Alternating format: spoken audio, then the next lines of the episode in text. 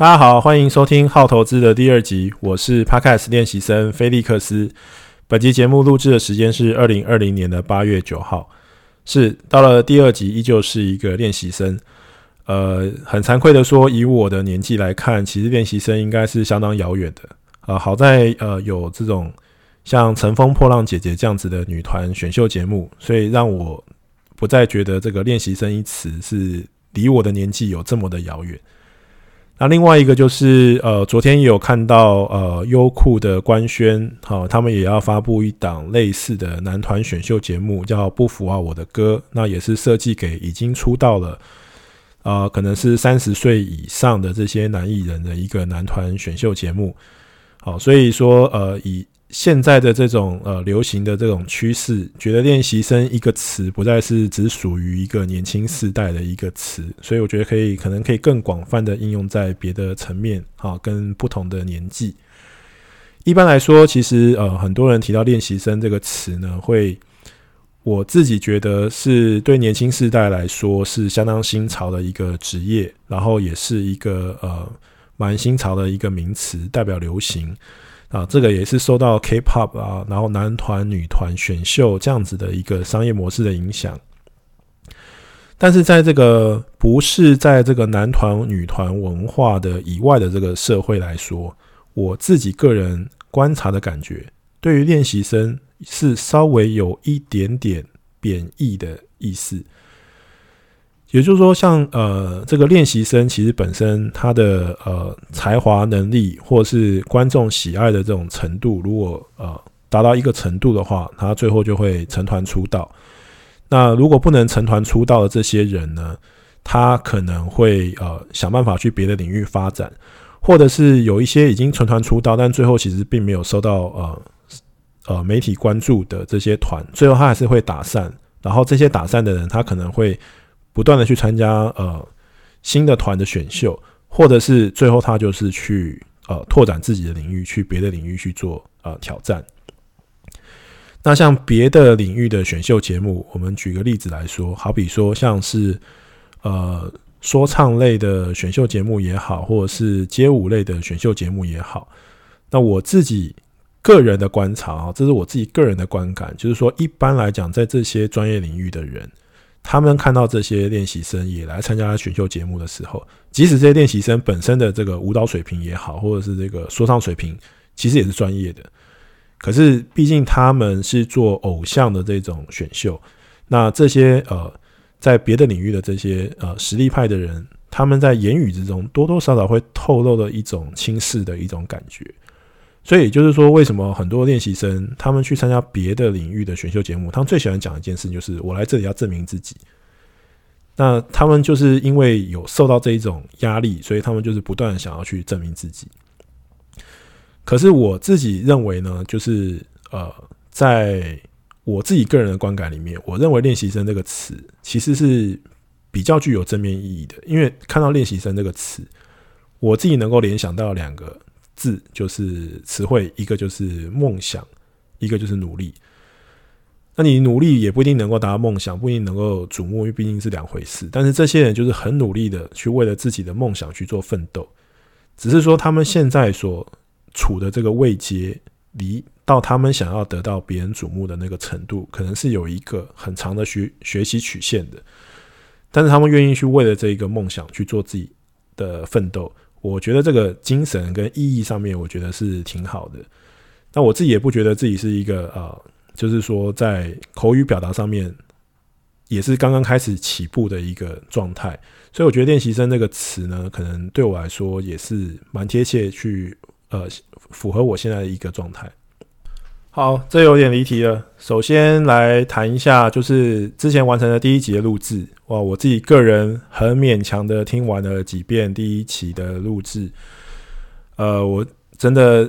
有一种很尴尬的感觉，也希望大家能够从第二集开始听。虽然第二集也不见得比第一集好很多，但是起码就是比第一期来得好。那这边有个很严重的问题，就是我觉得大部分口条非常好的人，他们都是用词很精简，没有太多的赘字，也就是所谓的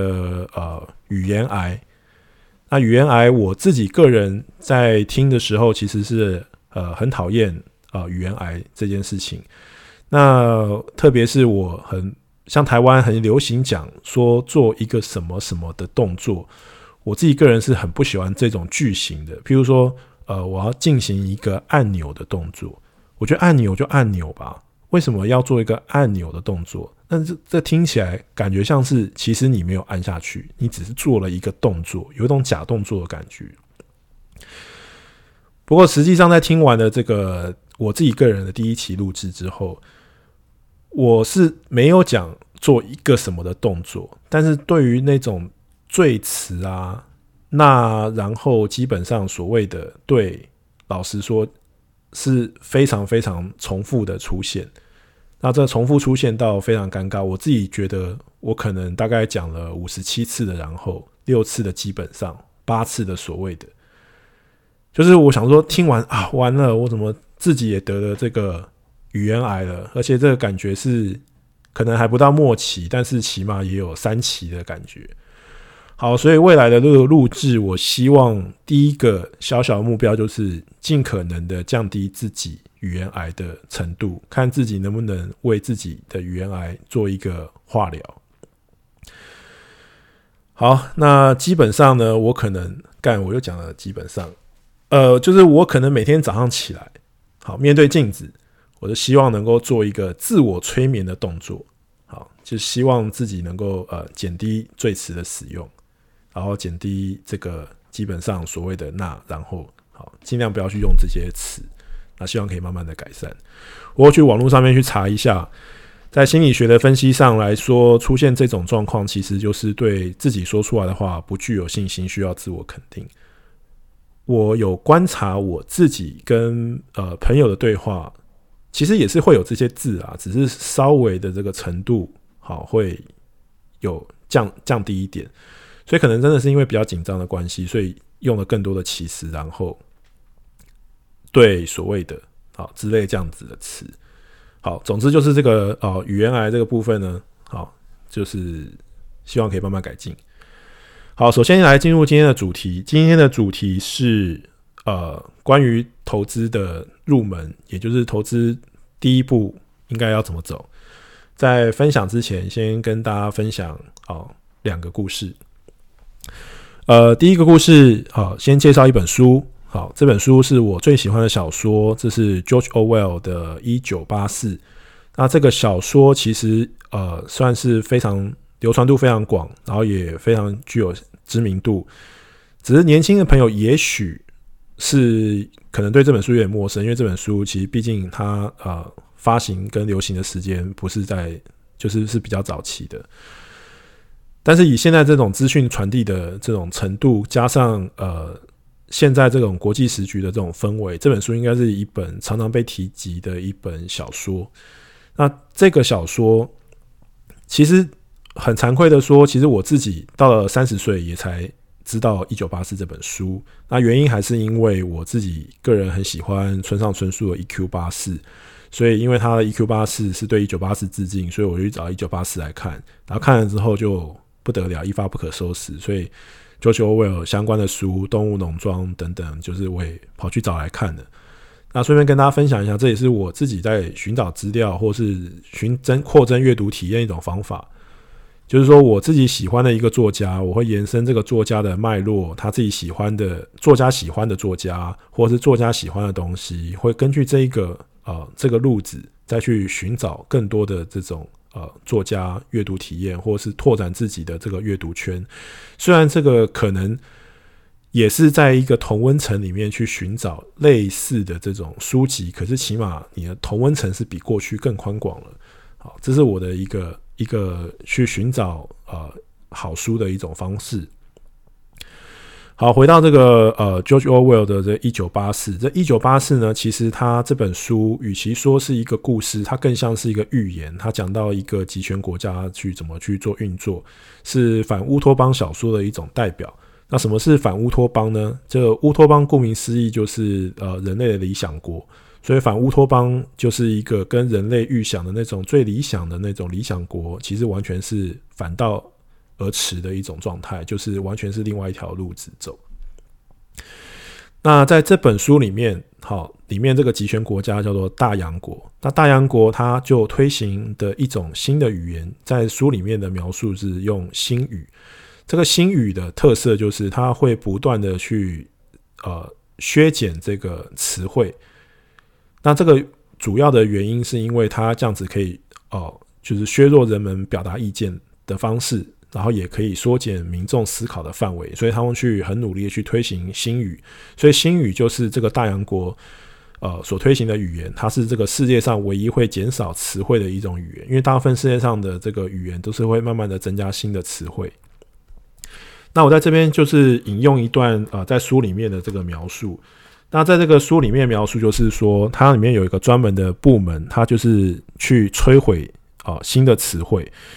如果一个字本身就具有了包括反义的意思，那为什么还需要更多的词汇呢？举个例子来说，以好来说，它的反面可能是坏。可是如果本身你可以用不好来表达坏的意思，那为什么你还需要坏这个字？所以坏这个字就被删减掉了。再来就是说，呃，我们形容好的时候，因为程度的差落差，我们可能会用呃卓越或杰出来形容。可是，如果你只用“更好”来形容的话，你就不需要啊、这么多的词汇，所以这些卓越跟杰出又可以被删减。所以，经过不断不断删减之后，这个呃这一个语言就变得非常非常的精简，然后词汇会变得非常的有限。当然，创造新的语言的目的，它是为了要去呃大洋国为了要去限制思想的范畴，所以可以让思想犯罪达到零。因为到最后，其实你已经没有这个文字可以去表达你的犯罪意图了。就你可以去设想，就是你失去了精准的词汇，其实也代表你失去形容某一种东西跟概念的能力。那人类因为语言的复杂性，它本来就是可以传递很多的讯息，可是如果你连智慧都没有，你的讯息就无法去做传递。所以这个是大洋国创造新的语言的目的。我自己个人呢，呃，并不是目前不是居住在台湾，是居住在澳洲，所以我也是有关系。查到这种东西方在语言上的一个很大的差异，那所以这个语言它其实用词翻译，它都代表了一种文化或者是呃这个地方的风土人情。譬如说呃中翻英跟英翻中，其实很多东西中文在英文里面是不存在的啊，英文在中文里面有些字在中文里面也是不存在，所以你要做呃很精准的翻译，其实是有一个程度的困难。我简单的举个例子，譬如说像我们常会讲的这种呃上火，上火这种概念，其实呃在英文来讲是没有这个字的，所以你很难去呃直接翻译上火这个词。你可能勉强可以用的字是发炎，但是这个还是有一点程度上的不一样。也就是说，其实很多的文化跟语言它并没有那个概念，那你必须要创造一个新的智慧，你才能够去表达那个概念。那如果你要硬要去翻译的话，其实没有那个智慧，你就是无法翻译过去。那所以这个是呃，语言其实跟智慧其实非常的呃重要。就在这本书里面，我们可以看到这个这个重要性，因为它限制了你的思想。好，第二个要跟大家分享的故事呢，与其说是故事，不如说是一个论点。那这个论点我也是引用自一本书，这本书也非常推荐大家。这本书的台湾的翻译是《人类大历史》。在简体中文的世界里面，它的翻译是《人类简史》。我个人更偏向《人类简史》这一个名字，因为我认为，呃，《人类简史》更贴切。它的作者呢是一个历史学家，叫做 Yuval Noah Harari，中文的翻译是哈拉瑞。他是一个我非常喜欢的历史学家。那他最有名的这个历史三部曲《人类大历史》是其中的一本。那我这三本其实我都很推荐给大家看。好，在这里面，他提到了这个关于人类人民早期的这种演进，其实它是透过语言去对于抽象事物的描述，而使到整体的人类达到协作的目的。那这什么意思呢？它里面就是在讨论说，呃，人类跟动物的差别到底是什么？智人为什么相较于其他的物种，最后产生了更高的文明？他在这里面得到了一个呃结论，呃，这个主要的关键原因其实。不只是智力上的落差，更关键的是人类的语言的复杂性。也就是说，人类的语言相较于其他的呃物种来得更复杂。这种复杂性呢，它可以传递更多的资讯。然后在这个基础之上，人类还具有对于抽象事物描述的这种能力，也就是讨论虚构事情的这种能力。这一这种能力一开始可能源自于，就是人类他其实喜欢聊八卦。可是人类靠着这种对于抽象事物的描述，它建立了更多更多的这种呃虚构的，或者是眼睛看不见的这种这种价值观。我们举个例来说好了，就是动物的这种沟通，可能他们有他们自己的语言，可是他们的语言可能是一种很直观的，就是眼肉眼可见的。譬如说，呃，谁饿了啊？某个动物生病了，然后这边有水源，然后这边有食物，就是这种是一种非常呃肉眼可见、很直观的一种描述。可是人类的话，它就不一样，人类可以去除了肉眼可见的世界之外，他们可以。创造出很多呃抽象的事物，譬如说国族的概念，好传说、神话、宗教、经济活动，就这些东西其实是肉眼不可见的东西。那基于这些东西去形塑人类的三观，也就是呃世界观、人生观跟价值观。那人类有这种共同的价值观跟信念、信仰，他们就可以为某一个呃眼睛肉眼不可见的这种目的，好去做一个大规模的合作。那这种能力呢，其实是早期好去呃让人类的这个文明能够更进一步的这个提升，这个很重要的一个原因。从上面这两个例子呢，我们可以得到一个简单的结论，这个结论就是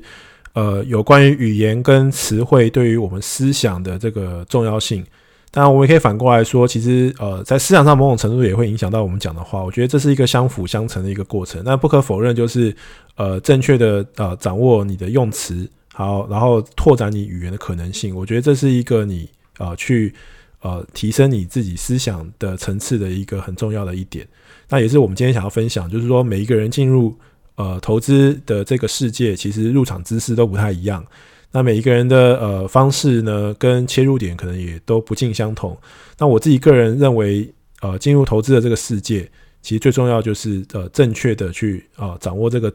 这个世界啊、该用的这种语言，或者是这个世界里面所用的这个词，它的真正的意涵。在投资的世界里面，其实有很多的字跟现实世界之中，它感觉上是很类似，但它其实底层的逻辑跟定义其实是有一点点程度上的落差的。那用词正确有什么好处呢？好，我可以简单举两个好处。这第一个好处呢，就是呃，用词的精准，它其实代表的是你对于这个事情的认知跟做多少功课。呃，不管是投资也好，或者是其他的领域也好，当我们接触到新的领域的时候，我相信每一个领域的行家，也不要说行家，我觉得大部分的人其实都很愿意分享自己所知道的事情。但是当你在做提问的时候，其实你的用词代表的是你对于这个事情的认知到了什么程度，跟你做了多少功课。你做的功课越多，你对于这个事情的认知越深入，你就能够做一个呃相对比较好的提问者。那就我看起来，其实大部分好的投资者其实也都是好的提问者。那一方面，你做了功课，别人会更乐意去跟你分享；另外一方面，也是代表了你对于这个事情的认知程度到哪里。那对于用词精准，我可以简单的举一个小的例子。呃，我刚开始做研究员，也就是我第一份工作的上司，其实对我的呃要求非常的严格啊，不管是呃写报告的用词遣字的这个精准程度，甚至于这个标点符号的，都有一个非常严格的要求。如果我们看这个报章杂志，其实很多的这个报章杂志非常喜欢使用呃这样子的标题，好，某某公司它的第三季的营收相较于第二季成长多少多少多少，或者是呃第四季跟第三季比起来成长多少多少多少。那其实像这样子的这个字在中文上面，它其实并不是那么的精准。好，首先呃第三季第四季。对于大部分公司来讲，它其实是一个旺季。那上半年相对于都，相对于很多公司来讲是一个淡季。其实你的呃旺季的营收比淡季来得好，其实这是一个很正常、很应该的事情。这种感觉很像是说你去说呃夏天的冷气机它卖得比冬天好，这有一种废话的感觉，因为它这个里面它涵盖的这个季节性的因素，所以严格来讲，这并没有具备可比性。所以这样用“成长”这个字眼，其实是有一点点不是那么的精准。那“成长”这个词应该用在什么时候呢？应该是你跟你去年的同期去做比较的时候，那成长跟衰退它比较具有好比较的意义。譬如说我今年的第三季，相较于去年的第三季来的成长或衰退。因为它本身都是旺季，它具有一个可比性，也就是说，这种比较它去除了季节性因素。那这样子的比较的话，就会比较的精准。那如果说是呃淡季相对于旺季来说的话，我觉得呃，与其用成长跟衰退，可能增加跟减少来的更有意义一点。所以这个是一个简单的一个例子，呃，在讲说这个呃用词的呃这个精准度。那实际上，后来我在写英文报告的时候，当然英文的报告里面，它在呃年对年、季对季、月对月，它都是用 growth 这个词，它并没有呃增加、减少或者是呃成长、衰退的区分。但是因为呃英文其实是一个比较呃有逻辑、比较完整的一个架构，所以它前面都会有一些辅助的词，譬如说像呃年对年可能是 Y O Y 的 growth，或者是呃。越对越是 MOM 的 growth，所以这样子的呃比较的话，它其实就是一个比较清楚。可是如果在中文上的话，如果大家都用呃成长去形容呃淡季跟旺季的比较，跟去年同期的比较，它比较容易产生一个呃成长的一个混淆。那实际上其实可能听起来都差距不大啦，这可能是呃大家可能觉得这是因为写报告的人吹毛求疵。但我只举一个简单例子，其实有非常非常多例子啊，可以在呃细节上去体会你对于呃某一个现象或是某一种呃事情发生的时候，你对于这个事物的一个认知，那这是一个很小的一个呃细节。那第二个部分就是说，呃，当你用词比较准确的时候，你才能够跟别人在认知相当的基础之上做有意义的交流，因为在很多时候，其实呃。呃，两个人的沟通本来就是一个很复杂、很困难的东西。那当你用了一些很模糊的呃状态去或词汇去做沟通的时候，通常你会得到也是很模糊的回应。有的时候甚至一出出现一种鸡同鸭讲的感觉，所以两个人不在一个频率之上。所以我认为用词的精准也呃，在某种程度上面，除了表达你对于事情认知之上，他在沟通的基础之上，我觉得他也是呃把所有的人拉进同样的一个频道，同样的一种。呃，flow 去做沟通，我觉得这是一个呃，可能可以进行一个比较有意义，也有比较有建设性的交流。呃，录到这里哦，大家可能会听到这个后面的这个背景音有一些滴答滴答滴答的声音哈，因为我是在自己的这个卧室去做第二集的录制。那其实每一集也是一样，都是在我自己的卧室去录。我已经尽可能的去呃减少外面的这个杂音，但是因为外面现在雨下得非常的大，所以还是会有一些我自己耳机会听得到一些这个雨声，雨声的这个有一种滴答感啊，请各位呃包容。那最后就是呃希望大家能够新喜欢呃今天的这个内容跟分享，然后我有想过就是呃我做这一个 podcast。最重要的这个精神，就是希除了跟自己自我分享之外，我也希望跟大家共勉，就是其实我们在这个时代，其实投资可能不再是为了致富，而是为了不掉下去。好，要与大家共勉之。好，今天的这一集就这样，最后一样就是 love, peace and respect。好，希望大家会喜欢。如果你喜欢的话，呃，希望大家给我支持、好评跟订阅、分享。呃，我们下期见，拜拜。